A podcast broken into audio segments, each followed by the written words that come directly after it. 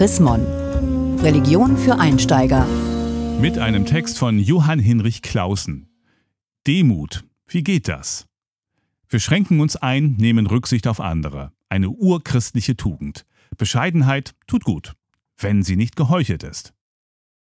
Auch die Moral folgt ihren Moden. Eine Tugend hat besonders krasse Wechsel von Hochkonjunktur und Rezession erlebt, die Demut.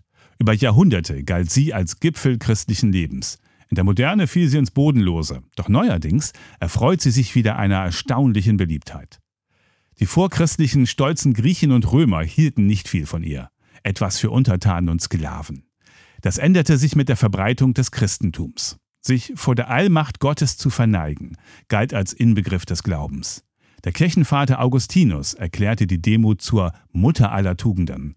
Je höher sie geschätzt wurde, umso radikaler wurde sie gelebt. Mönche und Nonnen im Mittelalter versuchten ihr Leben so vor Gott und seinen kirchlichen Stellvertretern zu Boden zu werfen, dass nichts mehr von ihrer Persönlichkeit blieb. Ihre Demut war mit strengster Askese verbunden, dem Verzicht auf grundlegende Bedürfnisse und Freuden, und sie war mit absolutem Gehorsam verknüpft. Kadavergehorsam, das heißt, ein demütiger Mönch sollte wie ein Leichnam ohne eigenen Willen sein, den sein Vorgesetzter nach Belieben hierhin und dorthin wenden konnte. Wer sich so völlig aufgab, der würde, so hofften sie, frei werden, Gottes Nähe unmittelbar zu erfahren. Die Reformation erklärte diese Form der Demut für obsolet und löste die Klöster auf, denn sie widersprach dem, was sie unter Freiheit eines Christenmenschen verstand. Zudem stießen sich die Reformatoren an der Heuchelei, die mit Demut verbunden sein kann. Hochmut ist wie Wasser und sucht sich seinen Weg. Er sickert sogar in tiefste Demut ein und macht sie zu seinem Werkzeug. So lieferten sich Mönche und Nonnen einen Wettstreit, wer am härtesten verzichten konnte. Nach außen gaben sie sich demütig, nach innen genossen sie stolz ihre fromme Leistungskraft. Damit wollte die Reformation Schluss machen. Da sie aber in einer Gesellschaft begann, in der oben und unten streng hierarchisch geordnet waren, begründete auch sie eine Kultur, in der die einfachen Gläubigen demütig zu sein hatten. Erst die demokratische Moderne löste sich von diesem Ideal, das mit der Würde einer freien Person nicht zu vereinen ist. Die Demut galt als erledigt.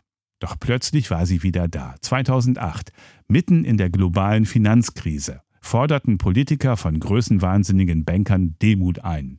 Einige der Gescholtenen verpflichteten sich zu einer kollektiven Demut. Man wolle nicht mehr Renditen von 25 Prozent anstreben, stattdessen Gesetze beachten und nicht mehr so arrogant auftreten. War dies Ausdruck einer ehrlichen Einsicht? Und wenn ja, mit welchen Folgen? Auffällig ist, wie viele Mächtige, Reiche und Prominente sich seitdem auf die alte christliche Tugend berufen. Politiker wie Sebastian Kurz, Emmanuel Macron und Theresa May erklärten, sie würden ihr Amt mit tiefer Demut antreten. Das klang allzu bombastisch. Respekt und Verantwortung hätten genügt. Auch Stars der Unterhaltungsindustrie beteuern inzwischen regelmäßig, wie demütig sie sich angesichts ihrer Erfolge fühlen. Soll man sich über diese aktuelle Konjunktur der Demut freuen? Äußert sich hier ein neues Bewusstsein für die Grenzen des Menschen? Die Corona-Pandemie hat deutlich gemacht, dass man eben doch nicht alles planen und vorhersagen kann, dass man selbst nicht der Mittelpunkt der Erde ist, man nicht alles tun darf, man sich in seinen Bedürfnissen beschränken und auf andere Rücksicht nehmen sollte.